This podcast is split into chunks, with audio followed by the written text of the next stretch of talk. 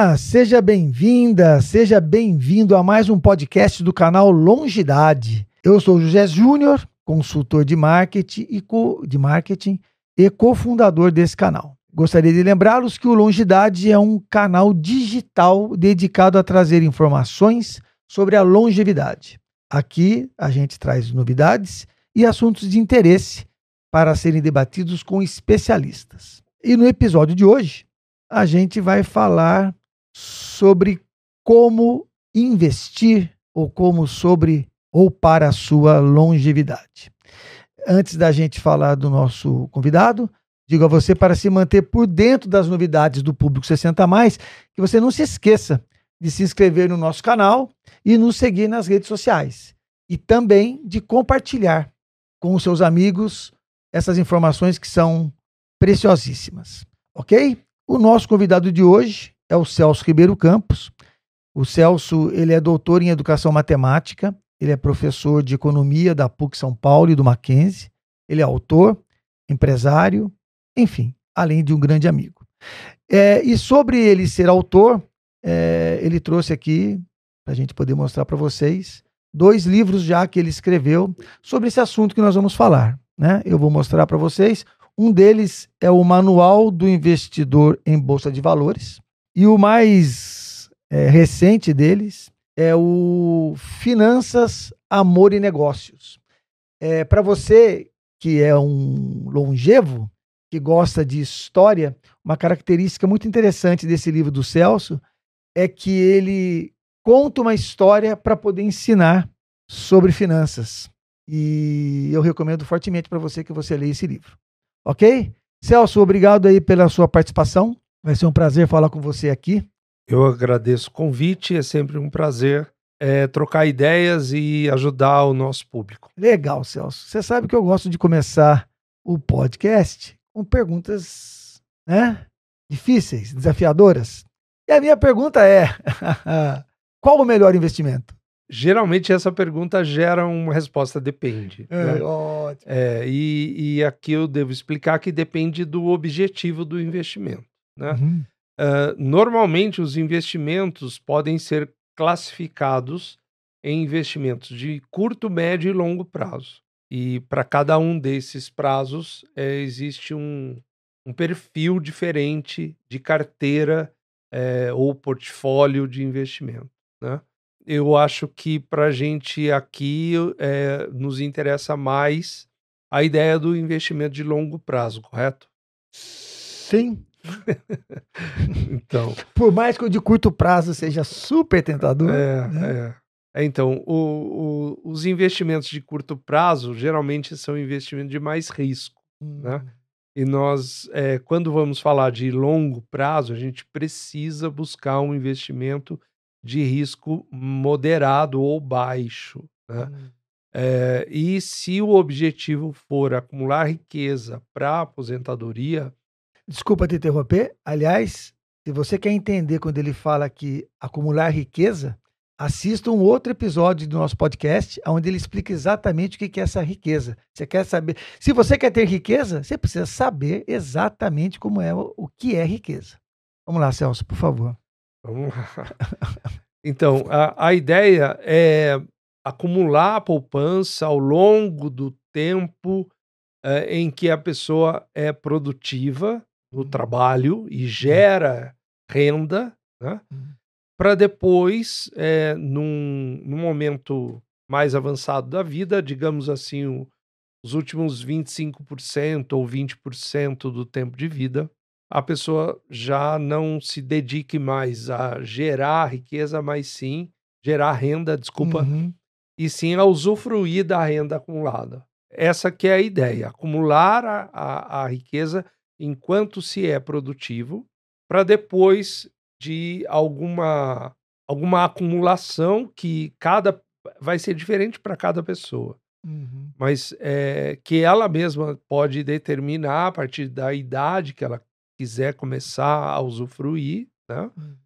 Então, a partir daquela idade, ela deixa de fazer aportes financeiros, aportes de dinheiro, e passa a usufruir da riqueza acumulada. Então, um, o melhor investimento é o hábito, na verdade. Né? É o hábito de poupar ao longo da vida, desde que você começa a gerar renda. Perfeito, ótimo. É, hoje em dia, né, a gente tem muito, muita informação falando sobre investimento, canais, né, né, podcasts, enfim, muita gente falando sobre investimento, inclusive investimento em bolsa de valores. Isso parece que ficou mais acessível aí para o público leigo, tal, né? Mas eu acho que para a gente poder continuar falando sobre isso, até porque a minha geração, e aí eu sempre falo a nossa, né, quem está nos ouvindo, você, é, porque eu sei que você é da minha geração, a gente sempre ouviu falar a palavra poupar, poupar, poupar, poupar. E eventualmente você vê matérias é, jornalísticas falando, ah, porque a poupança, a poupança tal.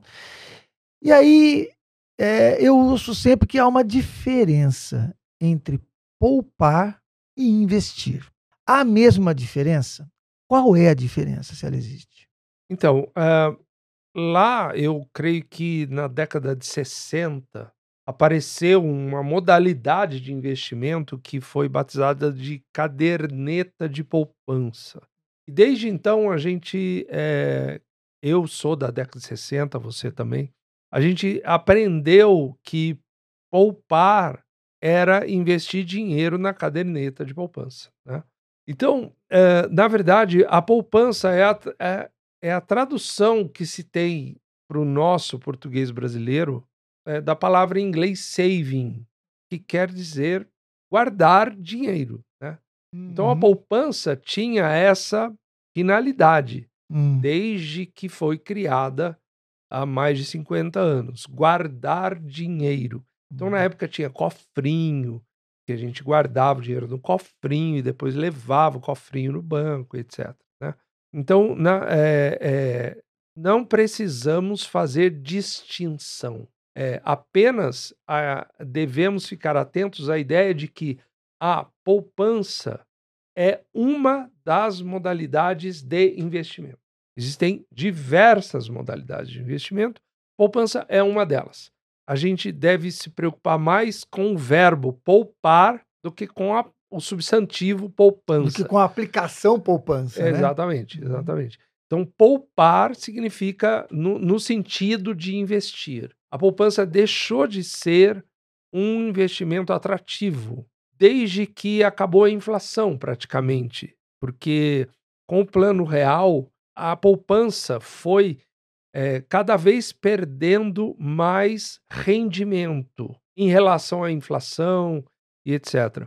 Na verdade, o que aconteceu foi o seguinte: desde 1990, com o plano Collor, o Collor acabou com a correção monetária. Você lembra da correção monetária? Sim. Então, a poupança ela rendia, a caderneta de poupança rendia meio por cento ao mês mais correção monetária. E a correção monetária era equivalente à inflação. Isso fazia com que a poupança desse um rendimento real de 6% ao ano, porque era meio por cento ao mês, ao longo de 12 uhum. meses, grosseiramente falando, 6% ao ano, e a correção monetária corrigia a inflação. O Collor acabou com a correção monetária e substituiu ela pela taxa referencial, a TR. Essa TR no começo era mais ou menos equivalente à correção monetária. Ao longo do tempo, desde então, desde 1990, essa TR foi perdendo representatividade, foi perdendo valor uh, em termos nominais, foi sendo cada vez mais baixa, porque a, a ideia do governo sempre foi desindexar a economia. Então, uhum. não era desejável indexar a poupança à inflação. E essa TR fez esse trabalho. Isso foi assim até 2017 quando em meados de 2017, mais precisamente em setembro desse ano, a TR caiu a zero. E aí a poupança passou a ser é, uma, uma, um investimento bem pouco atrativo. É, na verdade, em 2012 ela já sofreu uma, uma boa é, mudança, na qual ela deixou de render meio por cento ao mês e passou a ter um rendimento que dependia da Selic. Né? Então, quando a Selic tinha valor de 8,5% ou mais, acontecia um determinado rendimento e abaixo de 8,5% acontecia outro rendimento. Então, para ser mais específico, 8,5% a mais da taxa referencial de juro, a poupança rendia 70% da Selic. Né? Legal. legal. E, e, aí a com TR zero. É, só para finalizar, a TR ela voltou, ela ressuscitou o ano passado, em 2002. Mas assim, com valores muito baixos, 0,1% ao ano. É hum. coisa assim muito pequena. Então, a poupança hoje ela não repõe nem a inflação. Então, a poupança hoje é um investimento que a gente não recomenda no sentido de, de, de não preservar o poder de compra poder do de dinheiro. compra do dinheiro. Legal, ótimo, perfeito, Celso. Eu já passei por alguns percalços financeiros, enfim, por coisas erradas que, que eu já fiz. Então, eu acredito que quando a gente está falando aqui em investimento, em mexer com dinheiro, antes de aprender o que fazer, até para a gente falar de uma maneira mais útil para a nossa audiência, é saber o que não fazer. É, quais são os nãos, em maneiras, é, forma simples e objetiva, que a gente não deve fazer em relação ao dinheiro? E, e, isso esbarra no que a gente chama de educação financeira. Né? Uhum. Né? Então, o que a gente deve tomar mais cuidado em relação a isso é o consumismo. E o cartão de crédito é a porta de entrada do consumismo. Então, as pessoas têm hábito de fazer compra, adquire o hábito. Isso é muito fácil, né? Uhum. Esse é um hábito muito fácil de se obter. Ah, eu tenho um cartão de crédito que facilita e tal e no fim é, você acaba gastando mais do que precisa e o seu cartão de crédito vai gerar uma, uma, uma fatura alta e aí você vai ter dificuldade e tal. Aí a, tem pessoa que é, busca resolver isso é, fazendo outro cartão de crédito com outra data, porque aí já joga na, na fatura que vai vir mais para frente e tal. Então, um primeiro passo é você já, é, se você é assalariado, principalmente, já reservar parte do seu salário para poupança. E não poupança no sentido de jogar na caderneta de poupança. Não. É para investimento. Reservar uhum. uma certa parte para investimento. E adquirir o hábito, procurar se desapegar do cartão de crédito. Né? Evitar ter mais de um cartão Ninguém precisa de mais de um cartão. É um cartão só. Usar esse cartão com consciência. Porque uhum. depois a fatura vai vir e você vai ter que pagar a fatura. E se você não pagar a fatura no, no valor total, o juro do cartão de crédito, do rotativo do cartão, é o juro mais alto do mercado. Então, a, aí é bem que não fazer. Né? Ótimo, é. é. Falando ainda do que não fazer, você falou do dinheiro, do do rotativo do cartão. É, eu tenho um amigo que tem uma frase, eu aprendi com ele essa frase, a frase não é dele, né? É dinheiro não leva desaforo. Né? Então, assim, você tem que respeitar o dinheiro, porque se você faz alguma coisa para ele errada, ela vai voltar. Então, nessa linha dos nãos que você falou, e até lembrando para nossa audiência, quer dizer, quando ele fala cartão de crédito, está falando de formas de crédito, porque o carnezinho que você faz para poder comprar um bem, né, que não cabe de repente no teu orçamento, é, em não sei quantas prestações, 24, 48. Eu não sei se ainda existe, mas havia uma época que para você comprar um bem de consumo, você tinha 60 meses de parcela, gente. São cinco anos pagando isso daí. Então, é, adicionar essa questão do cartão de crédito, claro que a facilidade dele hoje está num relógio, inclusive, um cartão de crédito para você comprar, ela, ela representa, mas a questão é Cuidado com o parcelamento, com adiar o pagamento. Que outro não, Celso, você se lembra para poder falar para então, gente? Então, você falando, eu me lembrei da Luísa Trajano falando do carnezinho gostoso. Então, imagina, é. olha, legal essa observação, né? é. né? Carnezinho gostoso. É, imagina.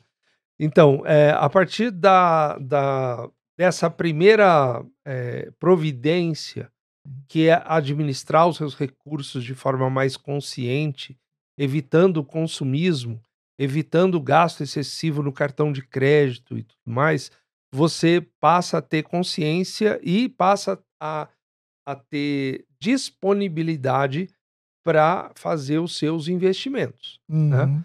Então, é, eu costumo é, falar para as pessoas que estão nesse, nesse início de processo, eu costumo falar para as pessoas usarem a poupança.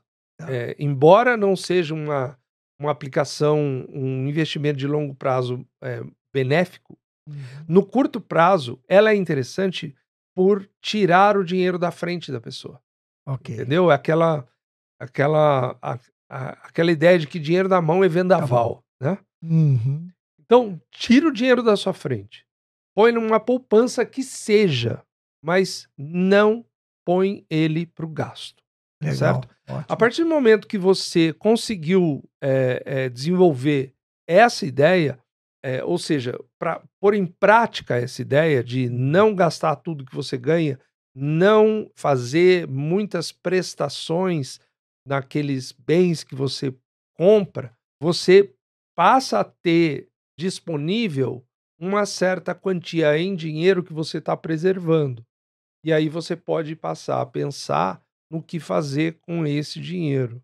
Sim. E eu, eu, eu sempre observo, porque é, é interessante como tem gente que nunca investiu na vida, né? Uhum. Essas pessoas que nunca investiram na vida não sabem o que é a satisfação de ver o seu dinheiro crescer. Isso é uma verdade, Celso. É, é impressionante. Vou falar de novo aqui, né? A gente já passou por momentos bastante, é, bastante difíceis. E quando você está lá no cheque especial, endividado, pra, pra, meu, e trabalhava, né? Como CLT, enfim, tendo salário como uma renda fixa, e você estava no negativo, você nem queria, eu não queria nem olhar a minha conta bancária. Eu não abria a conta bancária. Eu abria quando chegava o salário, eu via que entrou, entrou, já era consumido por de coisa. E aí, então assim, você evita olhar. Quando você começa a guardar, é gostoso você ir lá e ver o seu dinheirinho guardado. E ainda mais quando dá o prazo lá da, da, da aplicação, enfim, quando entra, o, seja dividendo, seja o juro, seja lá o que for, você vê que ele cresceu lá quietinho, sozinho, é maravilhoso. Gostei bastante dessa, dessa observação que você fez, Celso. E aí, é, quando você falou da poupança, é, começar por ela, né? Porque ela é mais tranquila e você começa, não tem risco. É, eu queria entrar nessa outra pergunta para você, né? E aí, com um foco para quem é longevo, já está na longevidade, já é 60 mais, ou que está se preparando para isso, né? Muito proximamente. É, que outros tipos de investimento existem e que você entende que são legais para quem está começando é, e está pensando na longevidade? Antigamente, eu vou, eu vou fazer uma analogia aqui meio tosca, hum. mas é, eu acho que algumas pessoas podem entender melhor assim. Antigamente a gente tinha quatro marcas de carro aqui no Brasil: Ford, GM, Volkswagen e Fiat. A, a, aliás, eu lembro quando a Fiat entrou no Brasil, porque uhum. ela. Coisas de longevos, é, né? É, coisa de longevo, né?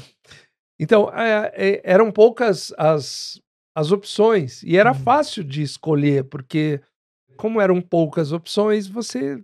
Escolhia uma que você gostava mais. Né? Uhum. E tal. É, investimento já foi assim existiam poucas opções. Existia é, poupança, existia CDB e existia títulos, títulos públicos, títulos de, de, de, ações eram títulos, mas isso só para pessoas muito endinheiradas e tal. Hoje não, hoje são, são é, centenas de possibilidades de investimento, centenas. Então é, eu, eu também vou fazer outra analogia, é como se fosse um plano de, celu de, de telefone móvel, né, de uhum. celular. Tem tantos, tantos é, planos de tantas marcas que hoje em dia é, é, é difícil você escolher, né? Hum. Então, é, eu vou, vou tentar simplificar a coisa aqui, é, dizendo o seguinte: existe rendimento de renda fixa e de renda variável. Ponto. Uhum. O investimento de renda fixa normalmente ele é mais conservador. E a renda é chamada de renda fixa quando você já tem garantia do quanto vai receber. É pré-fixado. Uhum. Você já sabe o quanto vai receber de rendimento. Já o, o, investimento de renda variável, ele é, como o próprio nome diz, variável e depende de algumas variáveis uhum. é, que são atreladas àquela modalidade de investimento. Normalmente, essas variáveis são a inflação, é a taxa Selic, que é a taxa básica de juros. Existem rendimentos, existem, desculpa, investimentos que são mistos, que tem uma parte fixa e uma parte variável. Então, eu vou falar aqui de alguns investimentos que têm baixo risco, que são fáceis de fazer Legal. e que têm bons rendimentos, têm bons retornos. Né? Uhum. Há algum tempo, pouco antes da pandemia, diria que até o começo de 2020, né, a taxa Selic estava em 2% ao ano. Era o menor valor histórico. Então, alguns investimentos que remuneravam pela Selic, eles estavam muito ruins, porque a inflação estava em 4, 5% ao ano, entre 4 e 5% ao ano, e, e o rendimento do investimento era 2% ao ano. Então, esses investimentos estavam muito ruins. Por causa da pandemia, é, é, houve um repique de inflação, e esse repique de inflação fez a Selic aumentar demais. Hoje a Selic está em 13,75% ao ano. Então, a, agora, se ouve muito falar, ah, o investimento atrelado à Selic é muito bom. De fato, é muito bom, porque 13,75% ao ano, se você descontar tá aí com isso uma inflação garantido. de 5,7% que a gente está vivendo hoje, ainda sobra 7% de, de, ao ano de eh, juro real. Então é muito bom. Só que a Selic é variável. E a Selic pode cair. E deve cair assim que a inflação mostrar que, que, que está em queda. Né? Uhum. Então, eu vou, vou comentar aqui um investimento que se chama Tesouro Direto, que é bastante simples de ser feito e que tem retornos bem interessantes. São três tipos de tesouro direto que são garantidos pelo governo federal. É, esses três são Tesouro Pré-fixado, Tesouro Selic e Tesouro IPCA+. Hum. Tesouro pré-fixado, ele garante o rendimento é fixo até a data de vencimento. Hoje você encontra, por exemplo, tesouro pré-fixado com vencimento em 2026, em 2029, em 2033. Ou seja, é possível fazer um investimento de até 10 anos aqui. Né? O que esse eh, título está pagando? Hoje paga 13, entre 13,2% e 13,5% ao ano, dependendo de qual desses três você escolher. Uhum. Mas é mais de 13% ao ano e você garante, se você comprar, por exemplo, o Tesouro Prefixado 2033, que são 10 anos, você garante isso por 10 anos. Se a inflação cair a Como- 3%, você vai continuar recebendo. Aconteça o que acontecer. Aconteça o que acontecer. é, a Selic voltar a 2%, você vai continuar recebendo seus 13,4% aí de Uhum. rendimento bruto ao ano. Bem, então esse é um, um dos investimentos que eu acho de melhor escolha, o pré-fixado. Lembrando, e aí você me corrija se eu estiver errado, que assim, para quem está pensando em longevidade, maior tempo, é, essa sugestão sua se encaixa muito bem para esse tipo de, Encaixa. de interesse. Encaixa tá. sim. Legal. Eu, eu, vou, eu vou falar depois Hum. o senão disso, tá, Ok. bom? Uhum. Ah, o segundo eh, título público eh, vendido no Tesouro Direto é o Tesouro Selic. Ele paga Selic mais 0,1%, se for para 2026, e se for para 2029 é Selic mais 0,2% aproximadamente. Ou seja, é Selic mais 0,1 ou 0,2. Colherinha. Se você pega um título desse, por exemplo, 2029, são seis anos, você está na expectativa de que a Selic fique alta para ter um, um rendimento bom, né? Uhum. Mas se a, se a Selic cair, o seu rendimento vai cair. Então, nada garante que a Selic é, é, é, supere a inflação, por exemplo. Nada garante. Então, não é um, um investimento que eu acho interessante. O terceiro é o IPCA+. O IPCA+, ele, ele paga o que der o IPCA com mais uma quantia fixa. IPCA é medida de inflação oficial, Sim. né? O IPCA 2029 paga 6,36% além da inflação. Depois você tem o 2035, 2045 é o mais longevo. 2045 ele paga IPCA mais 6,5% ao ano. Então ele dá um rendimento uh, digamos, real, porque é acima da inflação, de 6,5% ao ano e você garante isso até 2045. Então, é um bom investimento se você puder esperar Sim. Né, o vencimento para poder resgatar. Sim. É possível resgatar antes? É, mas você está sujeito ao mercado Ao paralelo. mercado, exatamente. Ao mercado paralelo, Uhum. digamos, que a gente chama de mercado secundário, de Uhum. negociação de títulos. Isso pode ser bom ou ruim, né?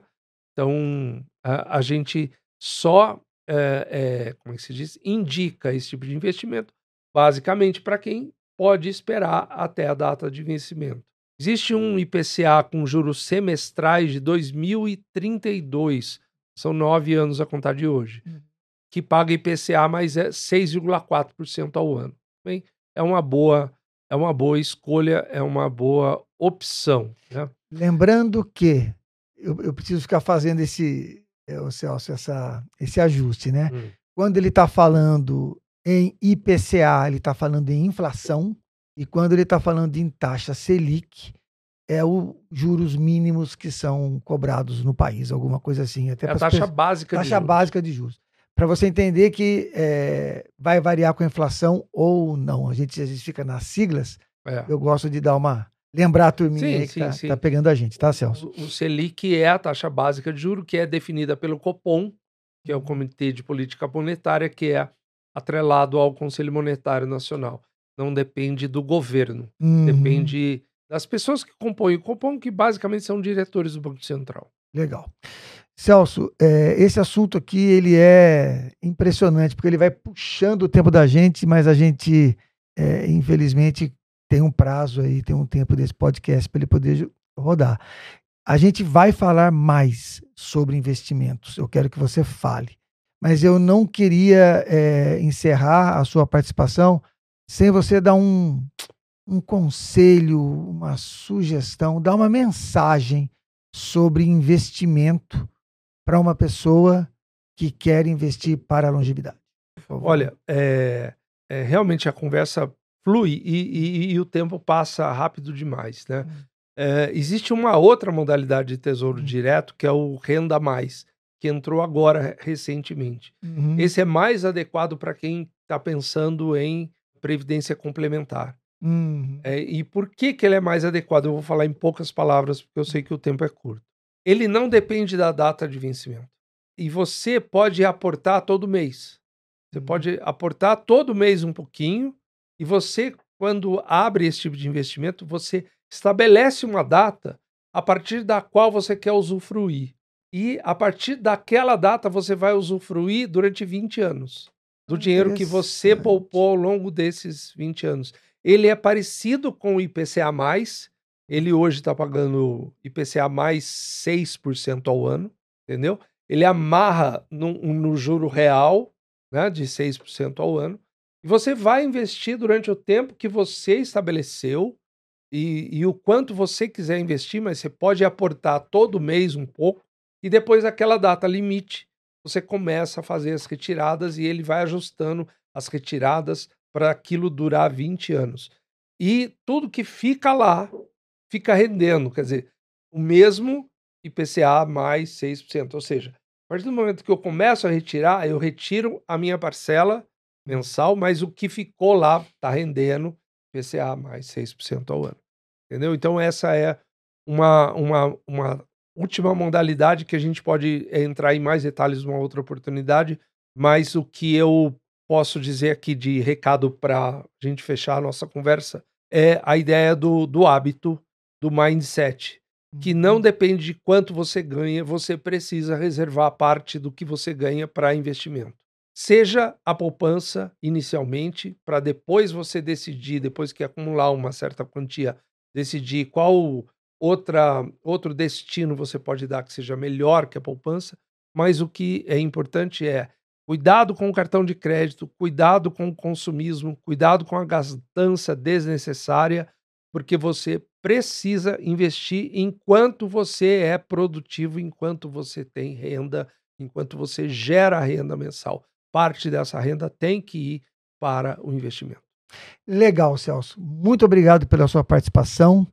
É, a gente, nesse episódio aqui, falou então sobre investimentos, né? Voltados, ou voltado principalmente para o público longevo. Eu quero lembrar você, nosso, nosso ouvinte, nossa audiência, para poder se inscrever no nosso canal, curtir as nossas redes sociais, compartilhar essa informação com todo mundo, porque a gente sabe que todo mundo quer uma longevidade de qualidade. Um abraço e até a próxima.